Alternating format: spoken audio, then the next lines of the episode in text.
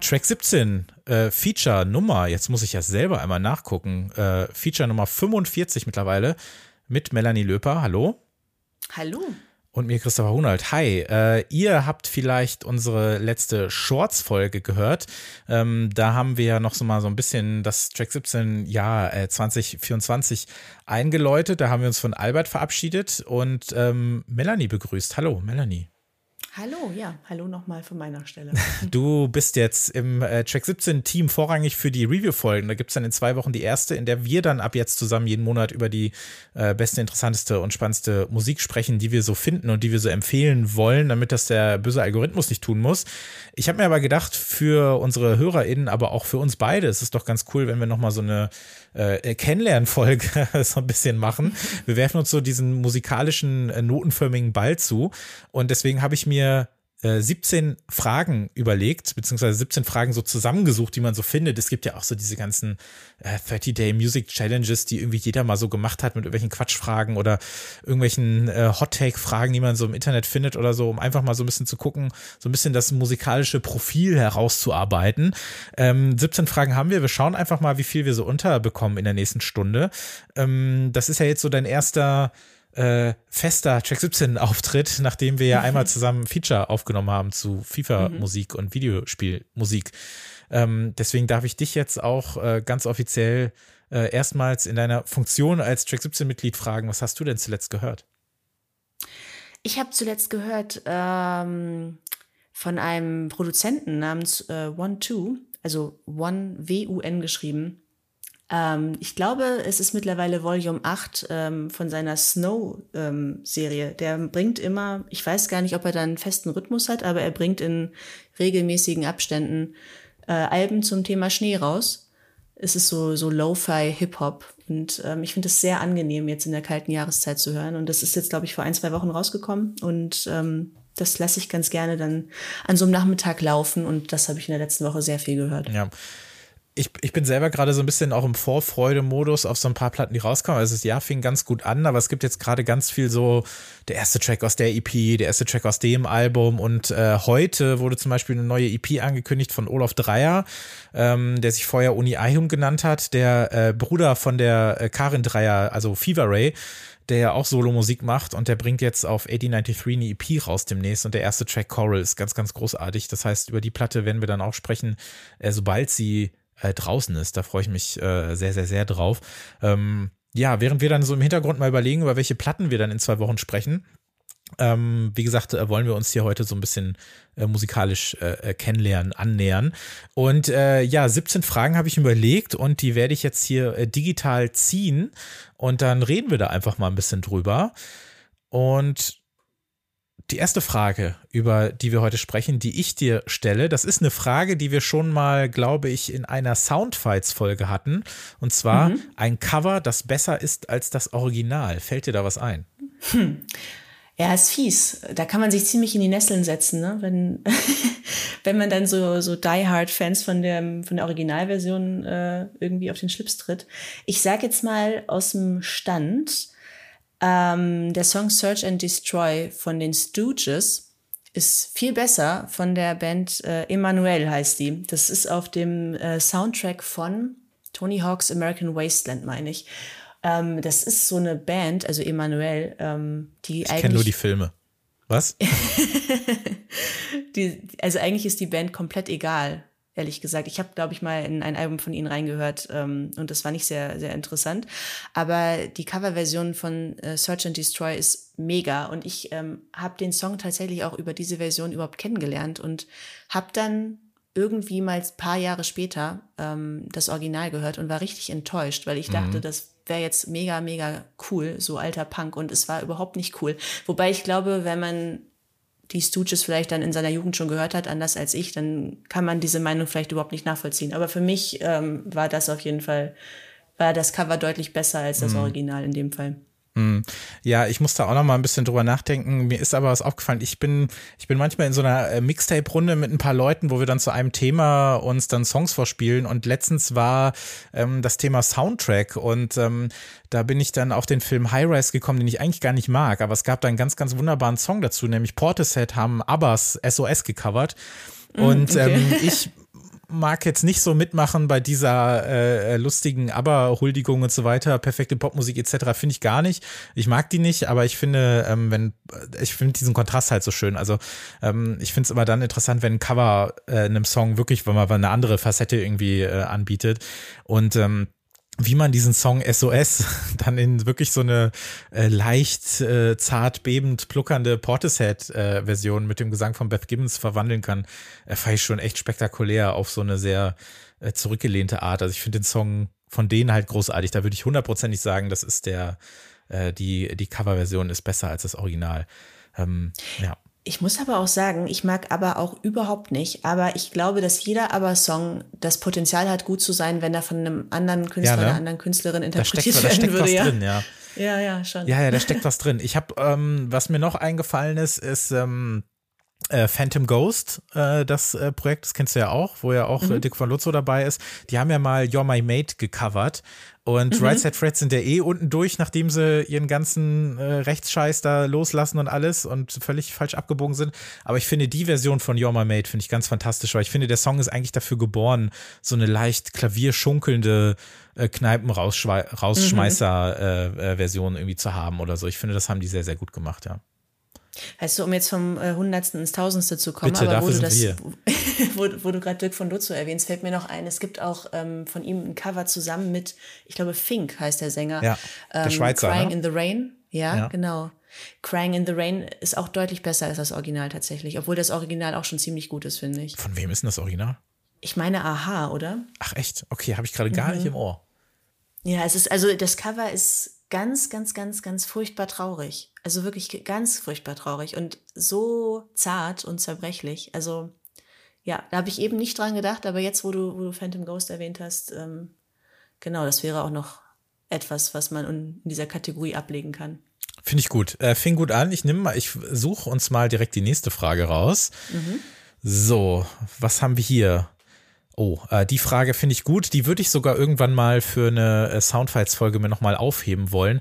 Welche äh, KünstlerInnen hatten den perfekten Drei-Alben-Streak? Also drei Alben, ähm, die am Stück veröffentlicht wurden. Ähm, also du weißt ja, wie ich das meine. Ne? Also drei Alben-Releases mhm. hintereinander, ähm, die so gut sind wie bei niemand anderem sonst. Fällt dir da was ein? Das finde ich nämlich sehr schwer. Das ist wirklich sehr schwer. Also man hat natürlich seine Präferenzen, ähm, deswegen werde ich sicherlich bei einer Lieblingsband von mir jetzt landen. Ähm, auch einfach, weil ich aus dem Stand bei anderen gar nicht so immer auf dem Schirm hätte, ob das jetzt alles auch hintereinander weg äh, gewesen ist, ehrlich gesagt. Aber davon abgesehen, glaube ich, habe ich auch wenige äh, KünstlerInnen, wo ich drei Alben wirklich auf gleichem Level hintereinander weg so toll finde. Ähm, und ich sage jetzt Tokotronic. Mhm. Aber ich sage nicht Tokotronic in den 90ern, so wie alle anderen, sondern ich sage äh, Tokotronic, weißes Album, pure Vernunft darf niemals siegen und Kapitulation. Ähm, das sind für mich alles fünf von fünf Sterne-Alben. Mhm. Ähm, ich weiß, dass viele Leute das anders sehen und die 90er Jahre Tokotronic-Alben äh, nee, präferieren. ja, also ich finde es auch gut, aber ich fühle das anders als die Nullerjahre ähm, Alben von Tokotronic. Und für mich ist äh, das weiße Album ähm, und pure Vernunft darf niemals siegen und Kapitulation ist so gleichbleibend Olymp in meiner Musikwelt, mhm. ähm, dass das das Erste ist, was mir dazu einfällt. Zum Thema perfekter Streak. Ja, da habe ich auch, ich habe da durchaus eine Grundsympathie. Ich habe die auch mal live gesehen und ich würde dir auch tatsächlich zustimmen, dass die drei Alben sind auch meine liebsten von denen und ähm, deswegen ja, würde ich dir da auf jeden Fall zustimmen, auch wenn es für mich nicht so fünf von fünf Dinger sind. Aber mhm. äh, ich kann, ich bin da nicht so bei den 90er Tokotronic, das ist nicht so meins äh, unbedingt. Ich mag eigentlich schon das dieses. Krachig halt, ne? Ja, aber ich, da habe ich eigentlich auch nicht wirklich was gegen, aber ich finde, die Songs geben das dann am Ende nicht so richtig her oder so. Also ich finde dann, mhm. äh, wenn sie dann doch ein paar Melodien mehr auspacken, äh, das steht ihnen irgendwie besser, finde ich. Ähm, mhm, ja. Dann verstehe ich auch mehr äh, von dem, was da so gesungen wird oder so. Äh, ja, ich muss es eigentlich fast genauso äh, wie du machen. Ich finde es eigentlich gar nicht cheaten, aber ähm, während Tokotronic, glaube ich, jetzt vielleicht zum ersten Mal überhaupt in den 100 plus Folgen dieses Podcasts hier erwähnt wurde. Yay, ähm, dafür bin ich hier eingestiegen. genau, das dürf, ist mein Job. Äh, dürfte das bei ähm, dürfte das bei Actress ein bisschen anders aussehen. Wird, glaube ich, in jeder Folge irgendwie gedroppt. Also wenn ihr immer noch das Trinkspiel äh, spielt, dann herzlichen Glückwunsch. Nee, muss ich schon sagen, dass ähm, äh, gerade dieser, also dass es schon ein krasser Run ist. Also ich finde Hazyville aus, aus dem Jahr 2008 schon fantastisch, sein Albumdebüt, aber wenn es jetzt rein um die äh, maximale Qualität an Alben geht. Actress ist ja jemand, der ja auch noch viel mehr darüber hinaus veröffentlicht, auch EPs und Remixes und Singles und alles. Aber Splash 2010, was ja eh das perfekte Album ist, ähm, RIP 2012 und dann äh, Ghettoville 2014, das ist, äh, glaube ich, allgemein kaum erreichbar, was, äh, was nicht nur Musik dieser Art angeht, sondern Musik im Allgemeinen. Also das ist wirklich, damit hat er äh, zementiert, dass er so mit der äh, größte äh, äh Künstler einfach auch der, der Jetztzeit ist oder so. Also das finde ich schon, finde ich schon wirklich spektakulär. Ähm, ich versuche noch mal so ein bisschen zurückzugehen ob mir noch jemand einfällt, der so in Anführungszeichen vor meiner Zeit äh, da war und glaube, ja, manchmal sind es halt so zwei sensationelle Alben und dann ist das dritte ganz gut. Also ich wollte gerade an eine Tribe Called Quest denken. Low End mhm. Theory natürlich, perfekt. Ja. Midnight Marauders ist super. Ich finde halt, ja, also Beats, Rhymes und Live ist halt schon sehr gut aber es fällt ein bisschen ab. Deswegen fällt es mir schwer, das da so in diese Liste zu packen. Ne? Also es ist, ich glaube, drei, die man, die man so komplett äh, auf so ein Podest stellen würde, ist echt schwierig. Wobei ich sagen musste, Tribe Called Quest finde ich auf jeden Fall ähm, also einen, einen würdigen, würdigen Kandidaten, ja. sagen wir es mal so. Was mir jetzt noch eingefallen wäre, aber ähm, auch das endet dann nach zwei Alben. Eigentlich wäre jetzt, wo wir bei 90er Hip-Hop sind, Nas. Aber da geht's halt nach dem zweiten dann brutal abwärts. Also Illmatic ist, glaube ich, dann klar und It Was Written, finde ich, kann man auch noch mitnehmen. Das ist vielleicht dann schon ein bisschen Auslegungssache, aber würde ich jetzt auch noch sagen, sehr hohes Niveau, aber dann, dann geht es natürlich brutal weg. Also das wäre jetzt noch was, was mir in den Kopf gekommen wäre, aber da kommen wir auch nicht auf drei. Nee, und ich kann selbst in, also meine äh, Herzensband Number One auf ewig ist ja Blockparty, aber das funktioniert ja so fernab von solchen äh, Bewertungen, dass das geht halt vorne und hinten nicht auf. Also da kann ich auf keinen Fall, äh, das könnte ich da auf keinen Fall behaupten. Und auch ähm, bei anderen MusikerInnen wird es dann echt schon schwierig, weil viele auch nicht unbedingt nur Alben aufnehmen. Ähm, ja, müssen wir noch drüber nachdenken. Aber ich glaube, mit, mhm. äh, mit, äh, mit Actress bin ich da schon, äh, bin ich da, glaube ich, ganz, äh, ganz zufrieden auf jeden Fall. Wir können ja auch mal gucken, was die nächste Frage überhaupt sagt. So. Ah ja, äh, die Frage finde ich auch gut, denn da weiß ich nämlich, dass Albert das ähm, definitiv äh, mit überhaupt nicht äh, beantwortet hat. Wir haben damit nämlich schon mal drüber gesprochen. Wie wichtig sind uns Musikvideos? Oh, ja. Ähm, also ich muss sagen, sie waren mir sehr wichtig. Ähm, jetzt momentan, ehrlicherweise, sind sie mir nicht sehr wichtig, wobei ich letzte Woche erst ähm, einen Versuch unternommen habe, dass sie mir wieder wichtig werden, weil ich irgendwie mhm am Computer saß und ich habe Musik gehört und dann habe ich gedacht, ich weiß überhaupt nicht, also ich habe ähm, von Jungle Keep Moving gehört zum circa 20.000. Mal an diesem Tag und dann habe ich gedacht, ich weiß überhaupt nicht, wie das Video dazu aussieht und habe das Video dann ähm, angemacht und dann fand ich es auch wieder ganz cool, was Visuelles dazu zu haben, aber ja, irgendwie, ich glaube, das, das Thema ist für mich so ein bisschen äh, totgelaufen, weil ich auch einfach YouTube nicht mehr so viel ähm, nutze, seit es so gefühlt mehr Werbung spielt, als das Video lang ist. Es ist früher für mich natürlich enorm wichtig gewesen, wahrscheinlich genauso wie für dich auch. Ne? Ich meine, ich bin ja 91er Jahrgang, das heißt, man kommt von der Schule und dann macht man den, äh, den, den Fernseher an. Die Eltern sind nicht zu Hause und dann dröhnt man sich dann mit MTV zu, bis es Abendessen gibt.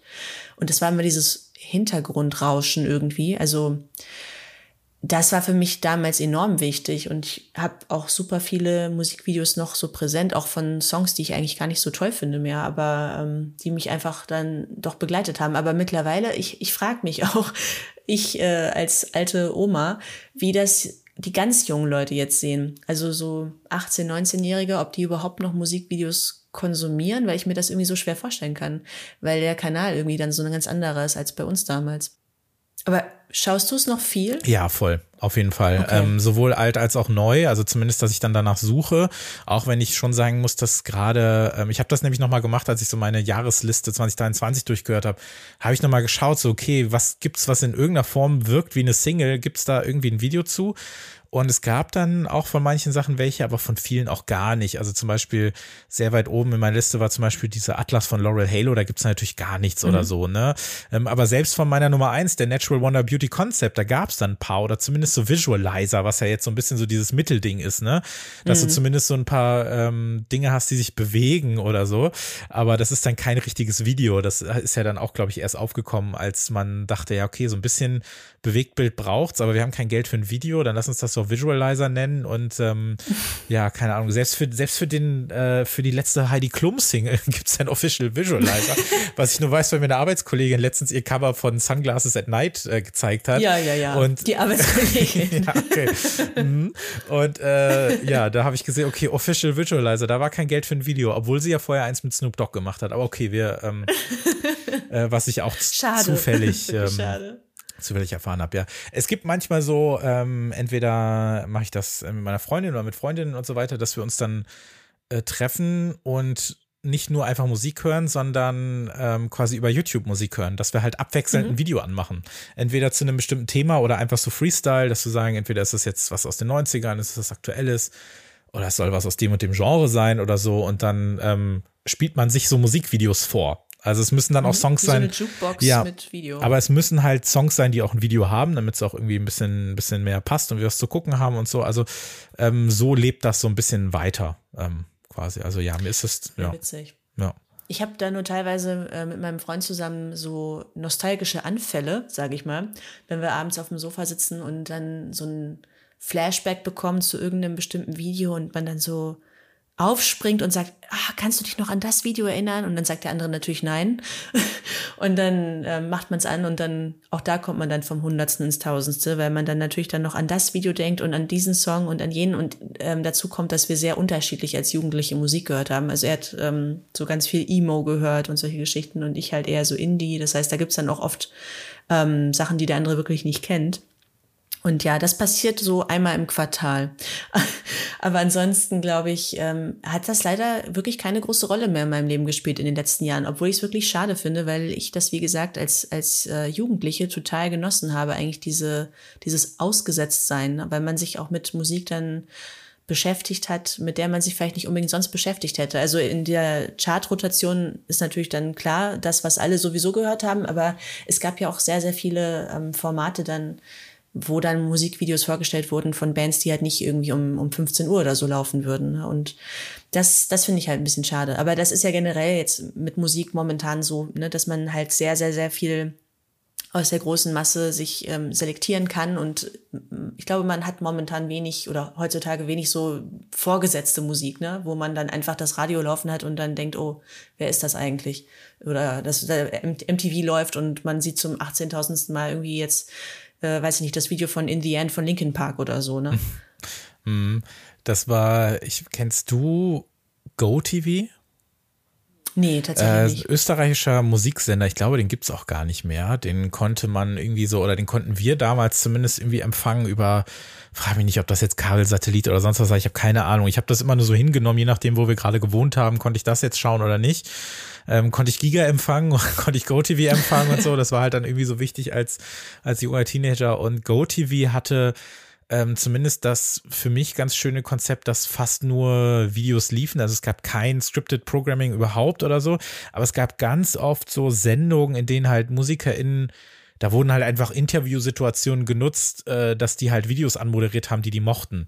Und das mhm. fand ich immer mega interessant, weil ich liebe auch, ähm, wenn Musiker in andere Musiker in interviewen oder wenn überhaupt Künstler in über andere Kunst sprechen und so weiter. Und deswegen hat mich immer interessiert, welchen Geschmack haben dann diese Leute.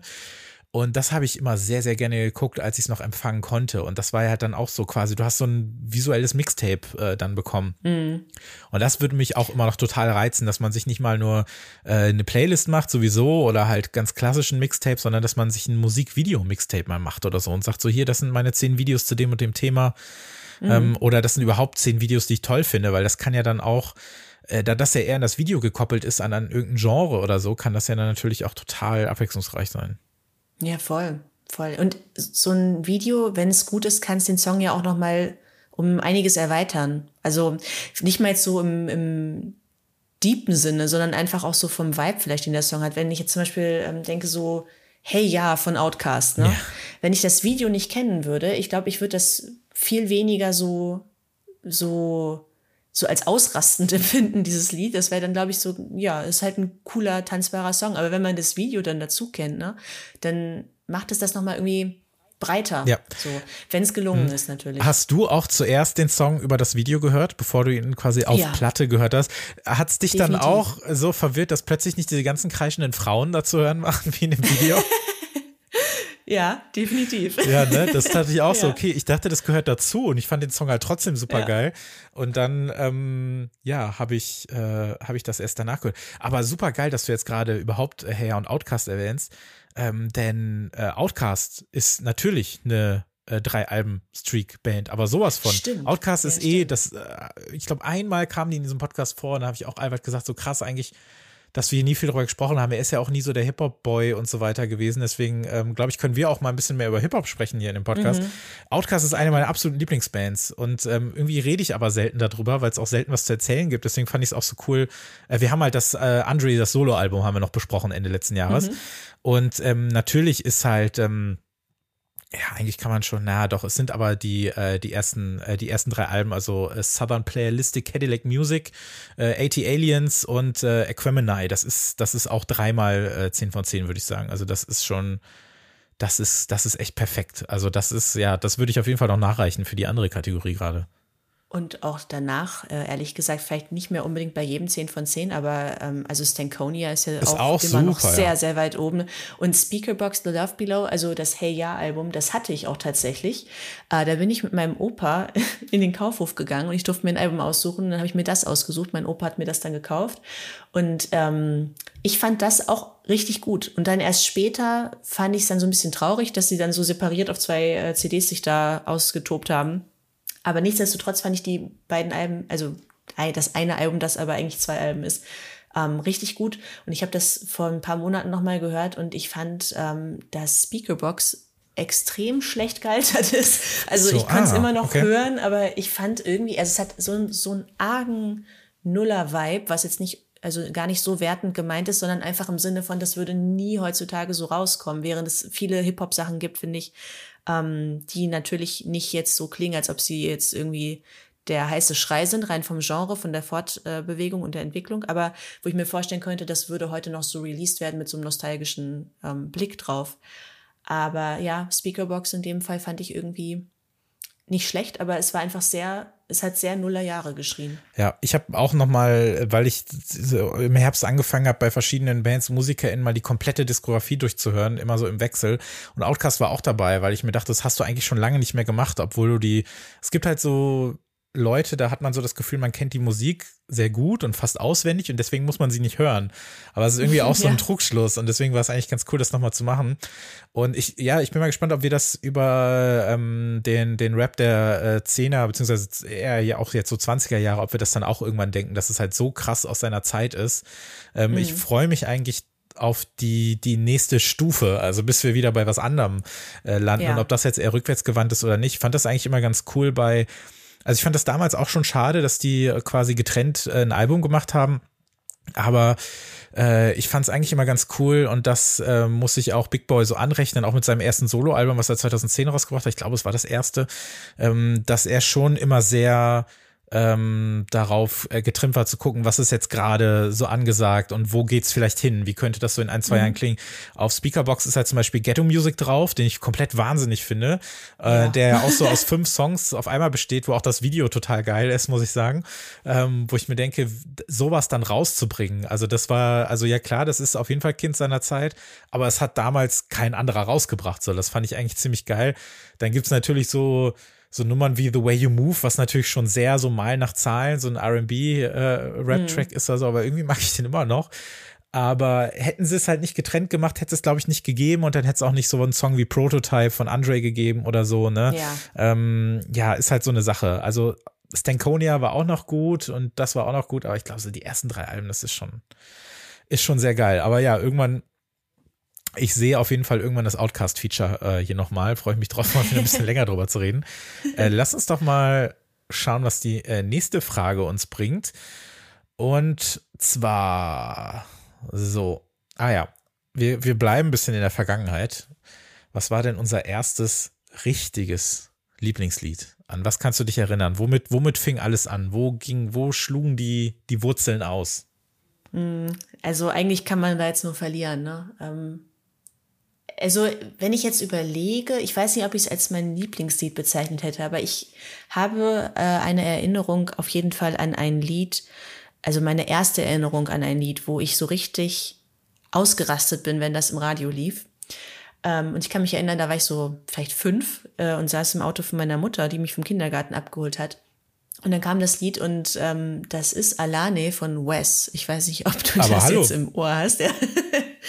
Das wäre das aller, allererste, ähm, wo ich weiß, dass ich mich darüber sehr gefreut habe, wenn das, wenn das, ähm, wenn das im Radio kam. Und später so bewusste Entscheidung, das ist jetzt mein Lieblingslied. Ähm, also wir, wir bewegen uns wirklich hier in den späten 90er Jahren. Äh, ist Oops, I Did It Again von Britney Spears. Das war auch ähm, das allererste Album, was ich mir gekauft habe. Und das fand ich dann kurz darauf hochnotpeinlich äh, und mittlerweile gar nicht mehr so schlimm so rückblickend betrachtet. Das war natürlich jetzt nicht unbedingt, ähm, ja, wie soll ich sagen, äh, die, der, der Champagner in, in der Musik, äh, in der Musikentwicklung, aber trotzdem für das, was es war, für die Popmusik, die es damals war, ist es okay. Das ist super. Also ich, ich war großer Britney Spears Fan damals, auf jeden Fall, auch als, als, als kleiner Junge. Ich fand das großartig. Ja, Oops, I Did It Again war auch schon super. Das ganze, ähm, da hatte ich, da hatte ich dann jede Single, aber auch das Album auf jeden Fall, das weiß ich auch noch. Das äh, fand ich auch ganz, ganz ziemlich cool. Ähm, aber wahrscheinlich zu spät bei dir als erstes Lieblingslied, oder? Was war es Ja, dir? das war ähm, das erste, das weiß ich noch ziemlich genau. Ähm, es gibt eigentlich so zwei Songs, mit denen alles anfing. Und äh, die kamen kurz hintereinander raus, aber der allererste müsste sein, wenn ich jetzt mal nicht auf irgendwelche Schlumpf-CDs oder was auch immer eingehe, sondern wirklich, wo es, glaube ich, so losging, dass ich Musik richtig geil fand. Da war ich fünf und das war dann ähm, irgendwie Ende 93 oder was, 94 oder sowas. Das war halt äh, Boom Shake the Room von äh, ähm, äh, dem Fresh Prince und DJ Jesse Jeff. Also Will Smith oh, ja. und ähm, DJ Jesse Jeff. Da gab's ja auch schon ähm, Prinz von Bel Air, was ja dann auch so schnell eine meiner ersten Lieblingsserien wurde, als ich die dann gucken konnte. Ich war halt ein Fernseherkind sehr früh. Ähm, aber da weiß ich noch, dass ich glaube, meine Schwester die ist älter als ich und die hat mich dann irgendwann mal mitgenommen, als die bei einer Freundin war und die waren dann halt, haben halt was, was ich gemacht und ich wurde dann so im Wohnzimmer geparkt und habe halt äh, Musikfernsehen geguckt oder was auch immer oder gespielt oder so. Und ich glaube, da muss es gewesen sein, dass ich das zum ersten Mal gesehen habe, irgendwie im Fernsehen. Ich fand das so geil. Ich fand das ganze Video cool. Ich fand, das hat so viel Spaß gemacht. Das war alles, war alles bunt und cool und fröhlich. Und ähm, ich glaube, dass ich da so ein bisschen dieses, ja, wie, wie cool das ist oder wie ich da so cool dann empfunden habe, kann ich auch nur ganz grob, wenn überhaupt. Also ich habe da so ganz vage Erinnerungen dran. Das ist halt einfach so lange her, um was so mit fünf Jahren war, weiß eh keiner mehr so richtig genau. Aber so ganz bisschen habe ich das noch im Kopf und ich weiß noch, dass ich das dann unbedingt haben wollte und äh, dann auch rauf und runter äh, gehört habe. Und das ist so bis heute sehe ich das so, wenn ich so ein wirklich so einen, so einen, ja, so einen musikalischen Stammbaum äh, bauen würde, dann fängt mit dem Song alles an. Auf jeden Fall. Und den finde ich auch heute immer noch cool. Also der macht, der macht Bock. Also Boom Shake the Room. Damit fing alles Das- an. Deswegen gibt es Video kenne ich, glaube ich, ja. auch gar nicht, muss ich sagen. Aber das, weißt du, wo, wo du es gerade sagst, ich finde, das ist sowieso sehr interessant ähm, zu überlegen, was hat man früh gehört und vielleicht auch dann bewusst entschieden gehört. Also dann jenseits von fünf, vielleicht so mit zehn, elf, zwölf, wenn man sich selbst ausgesucht hat, was man hört. Ne? Ähm, und was hat dann so den Grundstein gelegt, vielleicht für Genres, die dann auf einmal interessant wurden. Also dann, weiß ich nicht, es gibt ja so Gatekeeper irgendwie, dann hörst du diese Band oder diesen Künstler, diese Künstlerin, auf einmal tut sich dir so eine ganze Welt dahinter auf an Sachen, die du dann auch hören willst, weil du weißt, dass der irgendwie von beeinflusst wurde oder, oder, oder sie. Und das finde ich ist super, super interessant und spannend, ähm, so nachzuspüren, wo das alles angefangen hat, was man sich jetzt so reinfährt. Mhm, ja, voll. Äh, Das zweite Lied, das weiß ich halt auch noch genau, das war Go West von den Pet Shop Boys. Oh ja, ja, Ähm, Klassiker. Weil ähm, da ist auf jeden Fall, da, das weiß ich auch noch ganz genau, dass ich das zu Hause immer gesungen habe und ich habe halt versucht, so dieses, äh, so diesen, ich nenne es mal Chor oder so, ne? Also wirklich dieses äh, Go West, also wenn dann diese hundertfache Stimme da aufploppt, dass ich das immer versucht habe nachzusingen alleine und damit meine Mutter und meine Schwester genervt habe. Das, das muss ich wohl wirklich immer und immer den ganzen Tag gesungen haben. Ich habe natürlich überhaupt nicht gerafft, worum es da gehen soll und so. Also, äh, was, was, ist, was soll jetzt der Westen sein? Warum ist der besser? Ich aber erinnere mich noch sehr gut an das Video und ähm, das ist wohl der zweite Song dann gewesen. Das musste irgendwie ein mhm. Jahr später gewesen sein oder wann auch immer. Ähm, ja, und damit äh, fing alles an auf jeden Fall. So, also das. Äh, ja, also zwei Welten, die sich dann auf jeden Fall auftun. Ja. Ne? Also unterschiedlicher könnte es kaum sein. Nee, stimmt tatsächlich. Ähm, ja, ist auf jeden Fall, ich merke aber auch, dass ganz viele dieser Fragen eigentlich fast wirklich eine eigene Folge wert sind. Man kann da so viel drüber sprechen. ähm, aber mir macht Spaß. Wir lassen uns doch mal Voll. mit der nächsten äh, Frage anfangen. Ah, okay, die ist ein bisschen harmloser. Welches Instrument hören wir am liebsten? Oh ja. Wenn es das mm. überhaupt gibt. Ja. Es ist schwierig zu sagen, ob es jetzt ähm, darum geht, was man jetzt vom rein vom Klang am besten findet ähm, oder das, was mir vielleicht am wichtigsten ist. Also ich so aus dem Stand hätte ich jetzt ganz langweilig Gitarre gesagt, aber gleichzeitig gibt es glaube ich auch kein Instrument, was mir so sehr auf die Nerven gehen kann wie eine Gitarre. Ähm, und deswegen sage ich es nicht.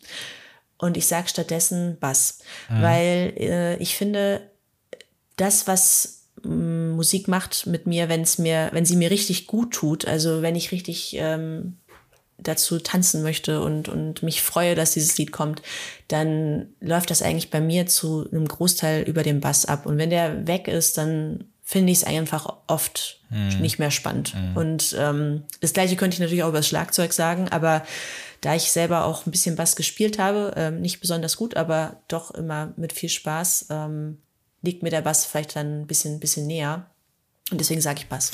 Ist aber eigentlich voll die coole Antwort, weil manche, manche äh, so, so Player, die nimmt man so für selbstverständlich hin, aber ich wüsste gar nicht, was ich ohne Bass machen würde, weil viele der äh, elektronischen Musik, wenn ich gerade an diesen ganzen, also der, das Genre heißt ja mehr oder weniger Bass und dieses ganze UK-Ding mhm. und so weiter, denke, das könnte ohne Bass nicht funktionieren und ähm, ist vielleicht ein bisschen ein anderer Bass als, als der in dem Band-Kontext oder so, aber ich finde das eigentlich voll die, äh, voll die gute Antwort. Ähm, ich finde es auch echt schwierig. Ich komme eigentlich so richtig auch so über dieses äh, Rhythmus-Game oder so, müsste dann auch eigentlich sowas wie, wie Drums oder so weiter sagen.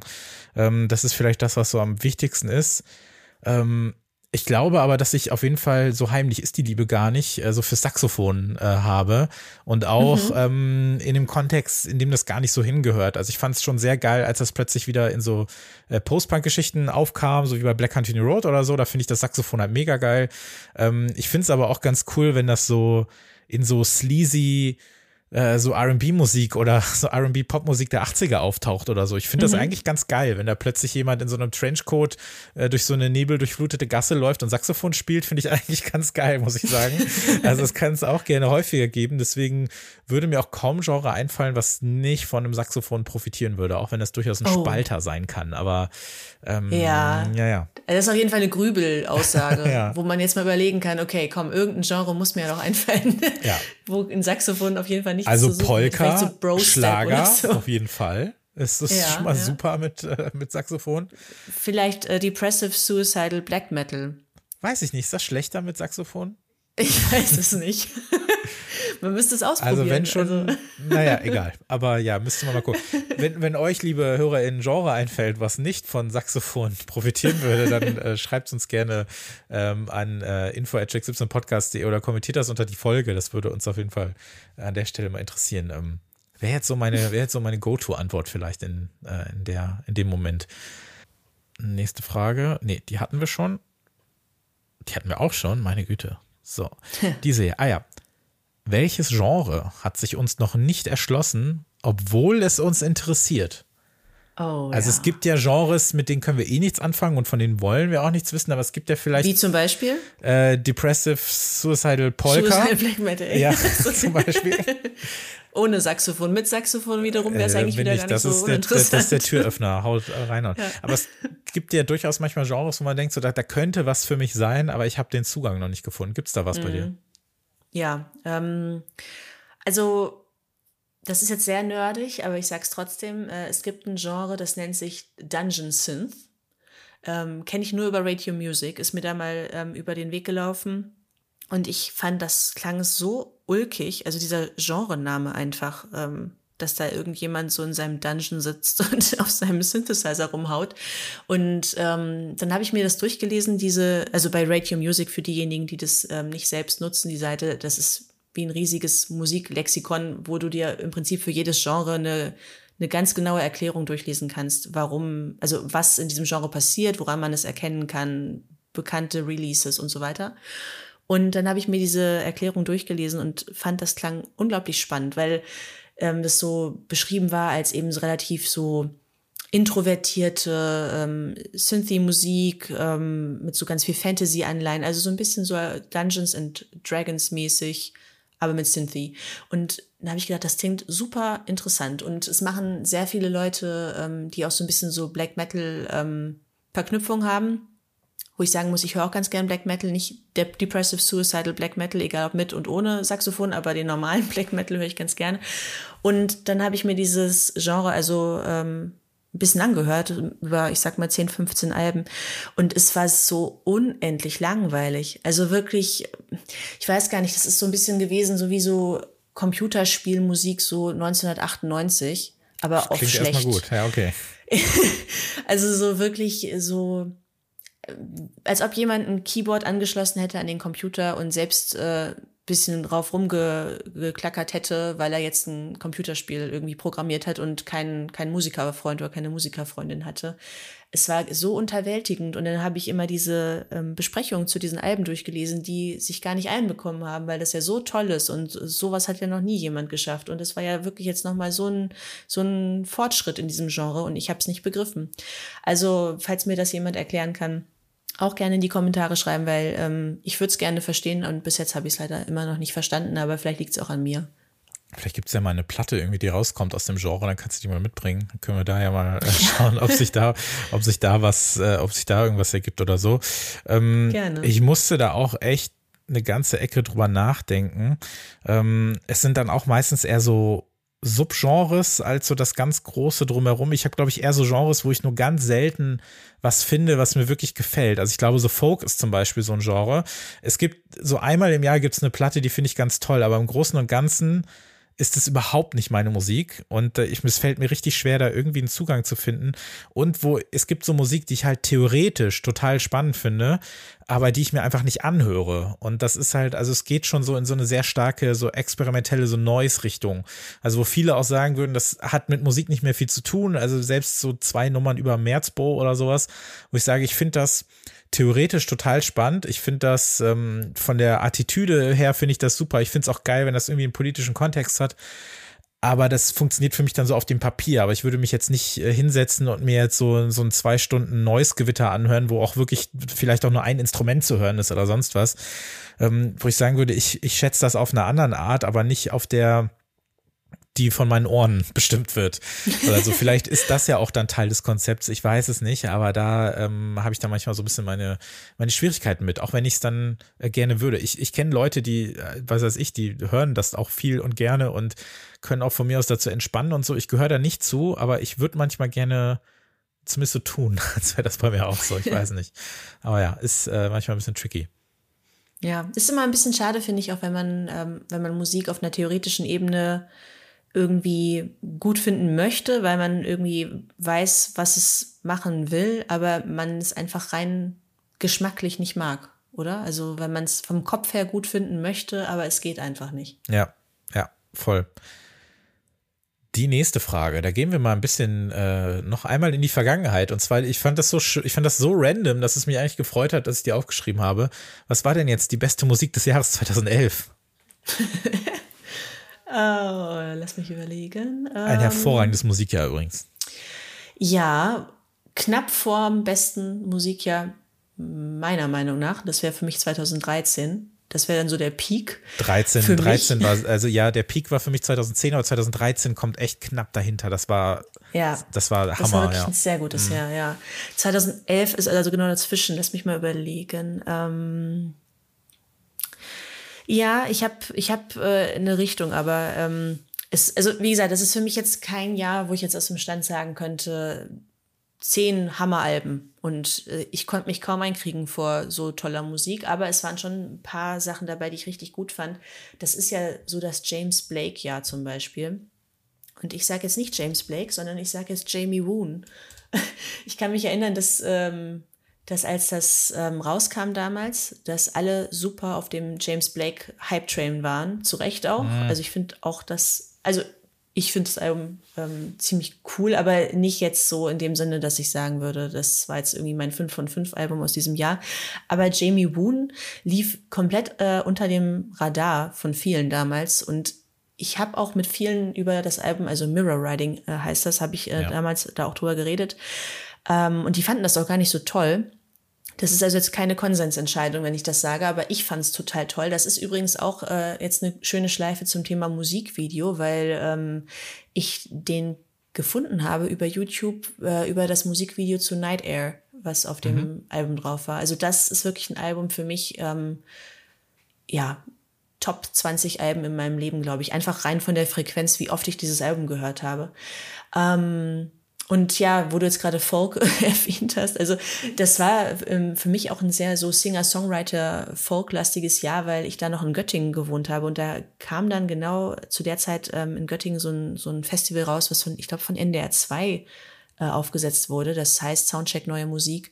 Und da haben in dem Jahr ähm, auf Monsters and Men und Ben Howard, meine ich, in Göttingen gespielt. Ich war gar nicht da, also ich kann jetzt keinen Konzertbericht abliefern, aber ähm, das hing dann so ein bisschen in der Luft in der Stadt diese Musik. Und ähm, in dem Jahr, ich weiß nicht warum, aber ich habe das Gefühl gehabt, dass einfach super viel in der Richtung auch ähm, populär erfolgreich wurde auf einmal. Also nicht jetzt irgendwie nur in diesen Indie-Foren groß besprochen wurde, sondern auf einmal lief das irgendwie so mit einem Typen mit der Klampfe auch irgendwie im Radio oder eben so, so Folk-Pop-mäßiges Zeug wie auf Monsters and Men äh, lief dann im Radio. Ähm, das heißt, ich sage Jamie Woon, das ist für mich das Album in dem Jahr gewesen, aber die anderen waren auf jeden Fall auch prägend, aber eher so als Gesamtsound, vielleicht weniger ähm, so auf Einzelalbumbasis. Ja, 2011 fand ich so spannend, weil da, da kam echt so viel zusammen. Also das war so, ich komme ja dann wirklich sehr so auch aus dieser Bass, UK-Bass und das, was eigentlich Dubstep ist, Ecke und so weiter. Und man hat schon gemerkt, dass sich da einiges so verändert langsam in dem Genre, aber da war immer noch so viel los. Also vielleicht weniger auf Albenbasis. Aber dann kam Burial plötzlich wieder mit einer EP, die wahnsinnig war. Es gab dieses tolle Machine Drum Album ähm, und es gab so ein paar EPs, die ich halt wahnsinnig liebe, von Throwing Snow und von Dead Boy. Ähm, äh, hier heißt die EP. Das sind so drei Tracks, die eigentlich dieses ganze Genre nochmal so in 20 Minuten so zusammenfassen und mir alles alles geben, was ich davon will. Also auch dieses super tanzbare, dieses super verswingte, aber auch so dieser R&B-Touch mit diesen Vocal-Samples und dabei, was halt immer so, weiß nicht, so Bassromantik fast schon ist oder so. Also ich fand das, fand das echt toll. Und es war so ein sehr starkes Jahr für, für RB, was plötzlich so wiederkam, was ich dann eher immer so aus dem Rückspiegel äh, immer geliebt habe. Es ist für mich eigentlich so ein krasses 90er-Genre. Ähm, ich muss sagen, heute mag ich ihn überhaupt nicht mehr, aber das war halt die Zeit, als so diese ersten The Weekend Mixtapes rauskamen. Und ich finde das erste oh. immer noch super geil, weil dann war da plötzlich auch mal eben Beach House Sample und sonst was drauf. Und Frank Ocean hat sein äh, Mixtape rausgebracht, sein Debüt. Und mhm. ähm, äh, das fand ich auch super, super geil. Und äh, da war ich dann tatsächlich großer Fan von Frank Ocean in dem Jahr. Ähm, Ghost Poet, was so ein bisschen so halb in so eine UK-Rap, RB-Richtung gegen diese Fatima-EP. Es war so viel los. Und ähm, mein Album des Jahres, was eins war, von dem ich gar nicht gerechnet hätte, dass es das wird, war halt dann plötzlich English, English Riviera von Metronomy. Also eine Band, die mich vorher mhm. nicht interessiert hat eigentlich, die ich auch vorher echt ein bisschen blöde fand. Aber ich fand halt, das Album hat mich halt komplett umgehauen und war auch, stand auch fast so alleine so in dem Jahr für sich, so was, was das Genre angeht. Das fand ich, äh, das, ja, hat mich wirklich komplett umgehauen. Das ist auch heute noch äh, eins meiner Lieblingsalben, sowieso auch aus dem Jahrzehnt und wo ich dann sehr, ähm, was dann so ein bisschen in so eine leicht äh, funkigere oder soulige Richtung ging, war dann das zweite Toro Imar Album, was ich halt sensationell finde. Das war das erste Album, was ich Musikexpress mit sechs Sternen äh, bewertet habe, weil, weil das finde ich perfekt ist. Und das Blood Orange äh, Debüt äh, kam da raus. Das letzte The Streets Album, also damals dachte man ja, es wäre das letzte The Streets Album. Ach, so viel, ey. Wild Beast, eine tolle Platte. Gauntlet Hair, was für mich noch so ein super Geheimtipp ist. Es war wirklich echt, echt viel los. Äh, Joy Orbison hatte das dritte Jahr in Folge ähm, eine, eine perfekte Platte am Start. Also da ging echt eine Menge. Also 2011 war jetzt echt random, dass das Jahr so dabei war, aber es hatte echt eine, hat echt viele schöne äh, Geschichten am Start, ja. Das habe ich. Aber ja.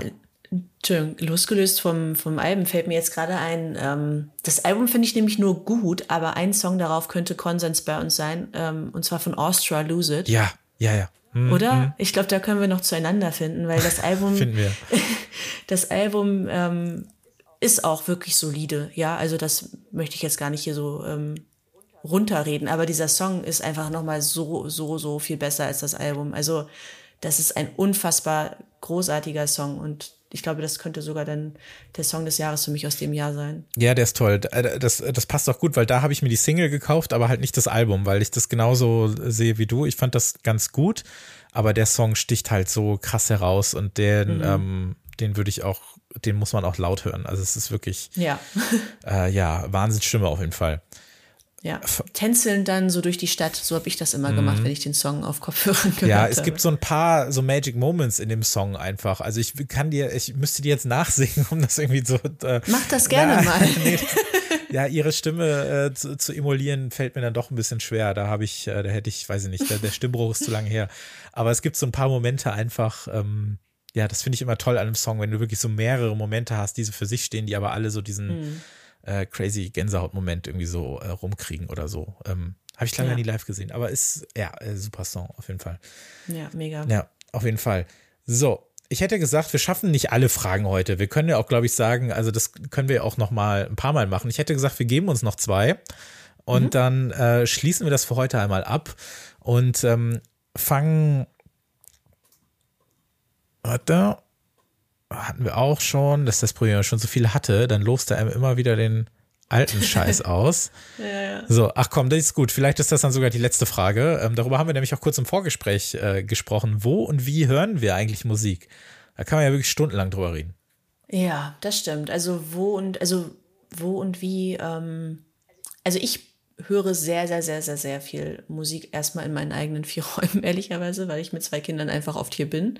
Ähm, und wenn ich nicht hier bin, dann bin ich mit denen draußen und dann höre ich keine Musik. Aber ähm, wenn ich hier bin, dann habe ich ähm, meine, meine sauber kuratierte Alben, die mich interessieren, Liste. Ähm, weil ich oft einfach ein bisschen das Problem habe, was, glaube ich, viele Leute haben, wenn es um, um Film aussuchen am Abend oder so geht, dass man dann davor sitzt und es gibt halt alles und nichts und ähm, man, man sitzt dann mit dem fertig gekochten Essen auf dem Sofa und denkt sich jetzt eine, eine gute Serie dazu wäre doch fein und dann sucht man 20 Minuten und das Essen ist kalt. Und das ging mir mit Musik einfach auch sehr oft so und deswegen habe ich vor einigen Jahren, also ich glaube äh, vor fünf, sechs Jahren habe ich angefangen, mir so ein, so ein äh, Google Sheets ähm, anzulegen, mhm. wo ich immer, wenn mir irgendwie ein Album oder eine EP oder was weiß ich was über den Weg läuft und ich denke, das interessiert mich jetzt, ähm, weiß ich nicht, sei es jetzt, weil mich irgendwie die Künstlerin oder der Künstler generell interessiert und ich alles davon gehört haben möchte oder weil ich das Cover toll finde oder weil irgendwie mich jemand erzählt hat, dass das interessant sein könnte. Ähm, damit ich das nicht vergesse, trage ich mir das in diese Liste ein. Und so ist die eben über die Jahre ziemlich gewachsen. Ähm, und um mir dann die Auswahl zu erleichtern, habe ich mir angewöhnt, was nicht sehr romantisch ist, aber es ist die Wahrheit, ähm, den Zufallsgenerator anzuschmeißen. Also ähnlich wie bei den Fragen hier gerade. Mhm. Ähm, und dann sage ich dem, gib mir eine Zahl zwischen 1 und ich glaube mittlerweile so 2500 ungefähr und dann sagt er mir die Zahl und das Album höre ich mir dann an. Ja, sehr gut. Ähm, das ist wirklich eine gute, ähm, für mich zumindest eine gute ähm, Variante auch, um Musik zu hören, die ich jetzt vielleicht nicht unbedingt in dem Moment auch hätte hören wollen und die ich dann aber trotzdem kennenlernen kann irgendwie. Also weil ich sozusagen muss, weil ich ja nicht möchte, dass ich die ganze Zeit suchen muss, verlasse ich mich dann einfach auf diesen Zufall. Und ich habe ähm, darüber wirklich schon sehr, sehr, sehr viel gute Musik ähm, mhm. kennengelernt, wo ich vielleicht sonst gedacht hätte, na, heute, heute hörst du jetzt nicht das, das ist jetzt vielleicht nicht so passend. Und dann war es aber eigentlich passend. Also genau, das ist so, so mein Modus operandi, sage ich mal. Mhm. Ja. Im Alltag, ne? Abgesehen natürlich von Platte auflegen und, und das, was dann eh klar ist, ne? Aber so, wenn ich jetzt einfach ähm, arbeite, sage ich mal zum Beispiel, oder wenn ich jetzt abends ähm, nicht jetzt groß auflege, sondern einfach noch was, was hören möchte, dann ist das so so meine Herangehensweise. Ja, ist ja auch auf jeden Fall cool, um einfach noch was zu entdecken, ne? Weil äh, man merkt genau. dann ja genau. manchmal schon, ach krass, es gibt ja noch Musik, die kenne ich noch gar nicht. Das ist sowas. Mhm, eine Menge. ja, na klar, auf jeden Fall. Also es ist ja, äh, es ist ja ein Fass ohne Boden und ähm, manchmal ist es natürlich ganz cool, sich so ein bisschen davon zu lösen, aber auf der anderen Seite äh, ist es auch einfach mega, einfach zu sagen, ähm, ja, gib mir mal was, lass mich mal was ausprobieren. Vielleicht ist dann doch noch mal ein mhm. Genre dabei, äh, von dem ich irgendwie gar nicht dachte, dass es mir gefallen könnte oder so, ja. Ähm, ich finde die Frage so spannend ich die auch finde, aber die ist mir zu groß irgendwie auf eine Art. Also die kann man immer so alle paar Monate neu äh, beantworten. Wenn es jetzt so darum geht, was ich jetzt zuletzt auch mal gemacht habe, ich habe es vorhin schon mal angedeutet, dass ich so mir noch mal eine Liste gemacht habe von MusikerInnen, die ich noch mal so durchhören wollte. Oder wo ich auch gesagt habe, ich kenne noch nicht alles und habe das dann wirklich mal chronologisch sortiert. Da sind es ja nicht immer nur Alben, dann gibt es ja auch irgendwie B-Seiten und Singles und EPs, aber ich will dann halt alles hören. Und dann waren da eben so Leute wie Outcast dabei, bei denen ich dachte, okay, ich kenne das eigentlich alles, aber ich habe es lange nicht mehr gehört. Aber es waren dann eben auch, ähm, ja, so was jetzt für so ein Dauerprojekt ist, ist halt eben Orteca, die halt einfach so viel Musik haben. Das ist ja, glaube ich, irgendwie knapp 40 Stunden ähm, an, an Musik, die sie unter ihrem eigenen Namen regulär veröffentlicht haben äh, dass ich da so immer mal wieder das so nach einer bestimmten Reihenfolge dann so weiterhöre. Das klingt dann immer viel ähm, geplanter und strukturierter, als es ist, wenn ich mir denke, okay, jetzt habe ich mal wieder Lust, da weiterzumachen bei dem Projekt und gucke, wer ist jetzt dran. Dann war es jetzt zuletzt auch One of Tricks Point Never und äh, dann habe ich mir geguckt, okay, bei welcher Platte bin ich denn? Und dann weiß ich einfach, was ich hören muss als nächstes.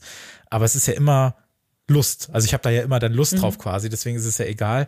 Und so ähm, komme ich dann auch wieder auf viel so zusammen. Und jetzt höre ich das gerade weg, dass halt keiner mehr da ist.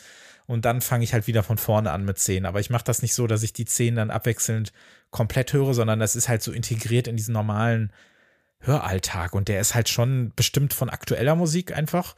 Ähm, da habe ich, ja, ich habe halt so ein sehr, also unabhängig von dem, was dann hier auf Platte steht und dann gehört wird, habe ich mir dann auch irgendwann mal so ein, so ein Playlist-System, so ein verschachteltes mal so aufgebaut, was glaube ich für Leute, die das jetzt nicht äh, vor sich haben oder denen ich das so erzählen müsste, für die wirkt das vielleicht ein bisschen kompliziert. Für mich passt das ganz gut.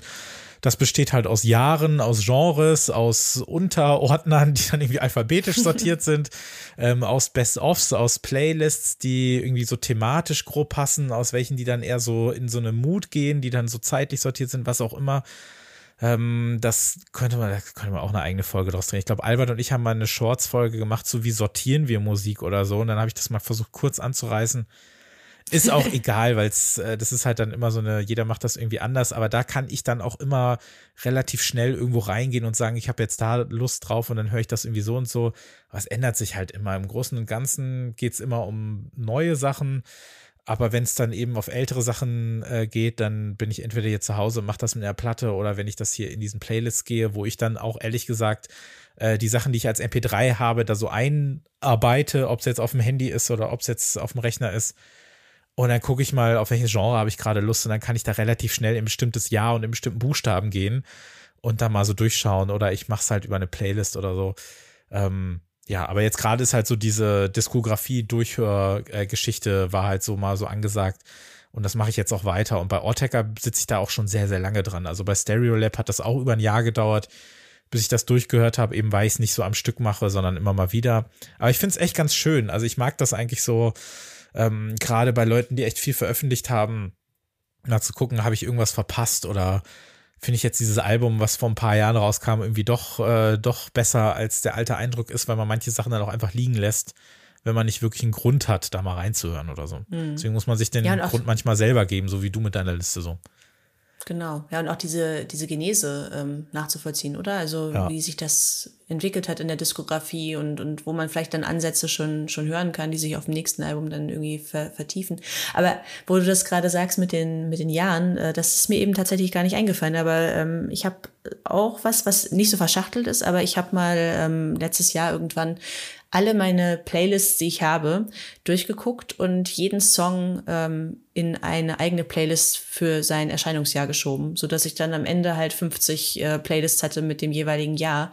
Und ähm, das hören wir tatsächlich, ähm, also ich und meine Familie hier, ähm, jeden Tag, weil immer wenn wir zusammen essen, lege ich das nächste Jahr sozusagen auf. Also dann wühlen wir uns immer jeden Abend dann ähm, durch, durch die Jahre, sag ich mal, und ähm, das finde ich auch immer ganz interessant. Also so hin, das hintereinander wegzuhören, genau wie du mit deinen, mit deinen äh, KünstlerInnen um so nachzuhören, wie sich das auch entwickelt hat. Da muss ich dann immer ein bisschen skippen, weil dann teilweise halt so ein bisschen Geschrei kommt. Das machen wir immer weiter, weil ich, ich weiß nicht, ich glaube, meine Kinder wird es gar nicht so stören, aber ich finde das mal so ein bisschen irritierend, wenn dann irgendwie so ein, so ein Vierjähriger sich dann so von irgendeinem so Norweger anschreien lassen muss. Also das, das skippe ich. Das heißt, das ist dann ein bisschen verzerrt, äh, was das angeht, aber ansonsten ist es immer wirklich sehr interessant und ähm, gerade so die letzten 20 Jahre in der Popmusik finde ich auch vom ähm, Produktionslevel, ohne dass ich jetzt super viel Ahnung von, von Produktion hätte. Aber ich finde es unfassbar, was sich da getan hat, wie, wie blechern eigentlich die Sachen klingen aus den Nullerjahren, die wir damals dann toll fanden und im Vergleich zum, zum jetzigen Stand rein von der Produktion der Popmusik. Das ist unglaublich, wenn man das innerhalb von einer Woche, sag ich mal, abends ja. so weghört. Ne?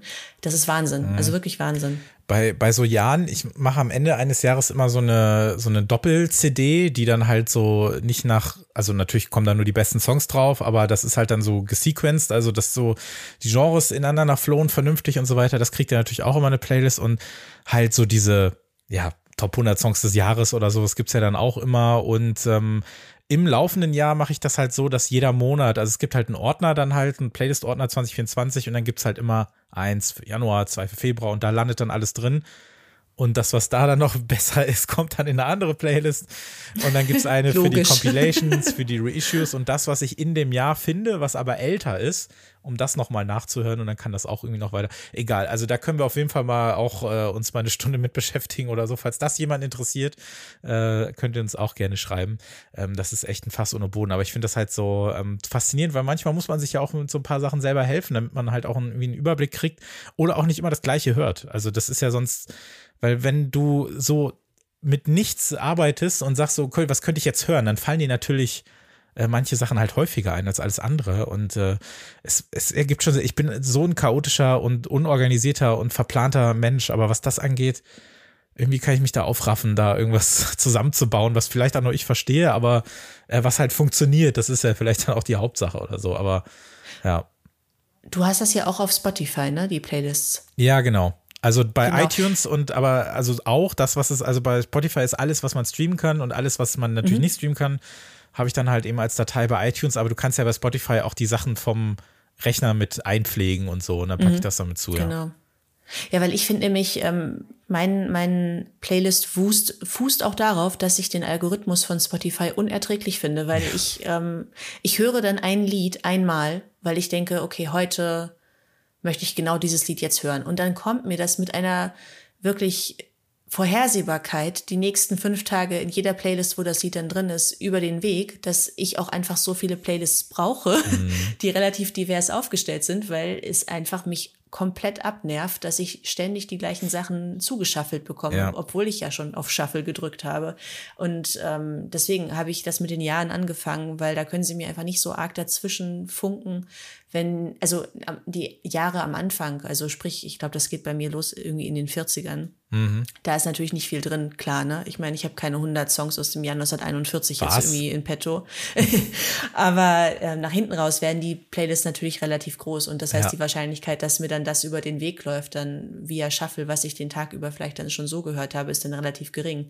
Aber ja, es macht mich einfach ähm, wahnsinnig. Wobei gut, ist vielleicht dann auch wieder ja, jammern an der falschen Stelle, weil dann könnte man auch überlegen, ob man vielleicht die Plattform wechselt. Da gibt es ja viele Gründe für eigentlich. Aber ich bin jetzt noch bei Spotify und ähm, ja, das ist einfach was, was, was mich wirklich fuchsig macht, muss ich sagen. Ja.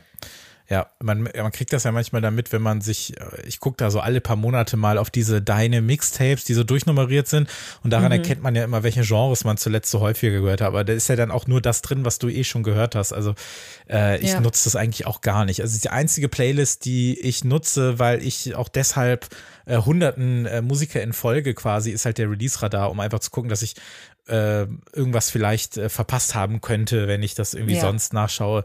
Aber alles andere bringt echt wenig. Und ich finde es auch total scheiße, dass die, ähm, dass viele so Genre-Playlists mittlerweile ja auch auf deine eigenen, also die werden ja nicht mehr kuratiert, sondern die werden ja generiert äh, durch dein Hörverhalten manchmal. Und das finde ich halt blöd. Also wenn ich dann so ein, äh, mir eine 90er RB-Playlist gönne, dann möchte ich die ähm, wirklich quasi so redaktionell begleitet haben und nicht, dass die generiert wird äh, durch die Sachen, die ich eh schon gehört habe. Das finde ich total Banane. So, das ähm, ja, ist auf jeden Fall eine ähm, Verschlechterung. Aber da gibt es ja einige in dem Laden, das kann man schon so sagen.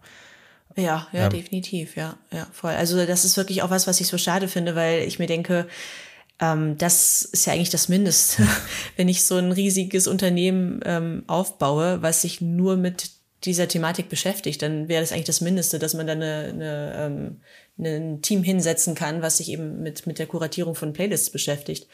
Aber gut, ähm, ich muss auch sagen, es gibt einige wenige ähm, Playlists, die ich ähm, auch sehr gut finde, die von Spotify kommen. Ähm, aber das sind dann auch immer welche, die eben kuratiert sind und zwar nicht von Leuten von Spotify. Zum Beispiel finde ich diese ähm, Track-ID-Serie relativ gut. Mhm. wo dann irgendwie Leute aus der, aus der, ich sag mal, Weiten, aus den Weiten der elektronischen Musik eben ähm, fortlaufend aktualisiert ihr, ihr Zeug ähm, reinschmeißen. Also nicht ihr eigenes, sondern eben das von, von Leuten, die sie gut finden. Und das war für mich immer ein ganz guter Weg, irgendwie, um mich mit, mit Genres, also elektronischen Genres auseinanderzusetzen, mit denen ich mich vorher nicht so beschäftigt hatte. Aber ja, das ist einfach, gemessen an der Zahl an Playlists, die von Spotify kommen, ist das, ist das nix. Ja, also user-generierte Playlists, sag ich mal, da gibt's auch einige, denen ich folge, die sortiere ich dann quasi so in diese äh, Genres oder Analysten mit rein. Da gibt's auch echt viel, ähm, was sich da auf jeden Fall lohnt und wo ich auch ganz froh bin, dass Leute sich da äh, die Mühe machen. Ähm, mhm. Ich hätte jetzt gesagt, äh, wir, wir schaffen einfach nicht alle Fragen, sondern ich hätte gesagt, wir, wir machen das, wir machen, wir machen das irgendwann einfach nochmal weiter. Ähm, und können auch sagen, wenn zum Beispiel äh, ihr da draußen Fragen habt, die wir hier mal äh, behandeln sollen, vielleicht in einem weiteren Feature, dann schreibt uns die. Wie gesagt, info at podcast.de. Ihr könnt die uns aber auch bei äh, Instagram einfach in die DMs äh, reinballern bis zum Abwinken oder äh, unter die Podcast-Folge kommentieren, unter diese hier. Ähm, dann können wir das auf jeden Fall nochmal machen. Es gibt sogar noch ein paar Fragen hier auf der Liste, die wir jetzt nicht besprochen haben und es gibt auch noch sehr, sehr viele, die sich äh, lohnen würden, hier zu besprechen. Aber ich glaube, wir haben hier untereinander nochmal einen ganz guten Eindruck voneinander bekommen.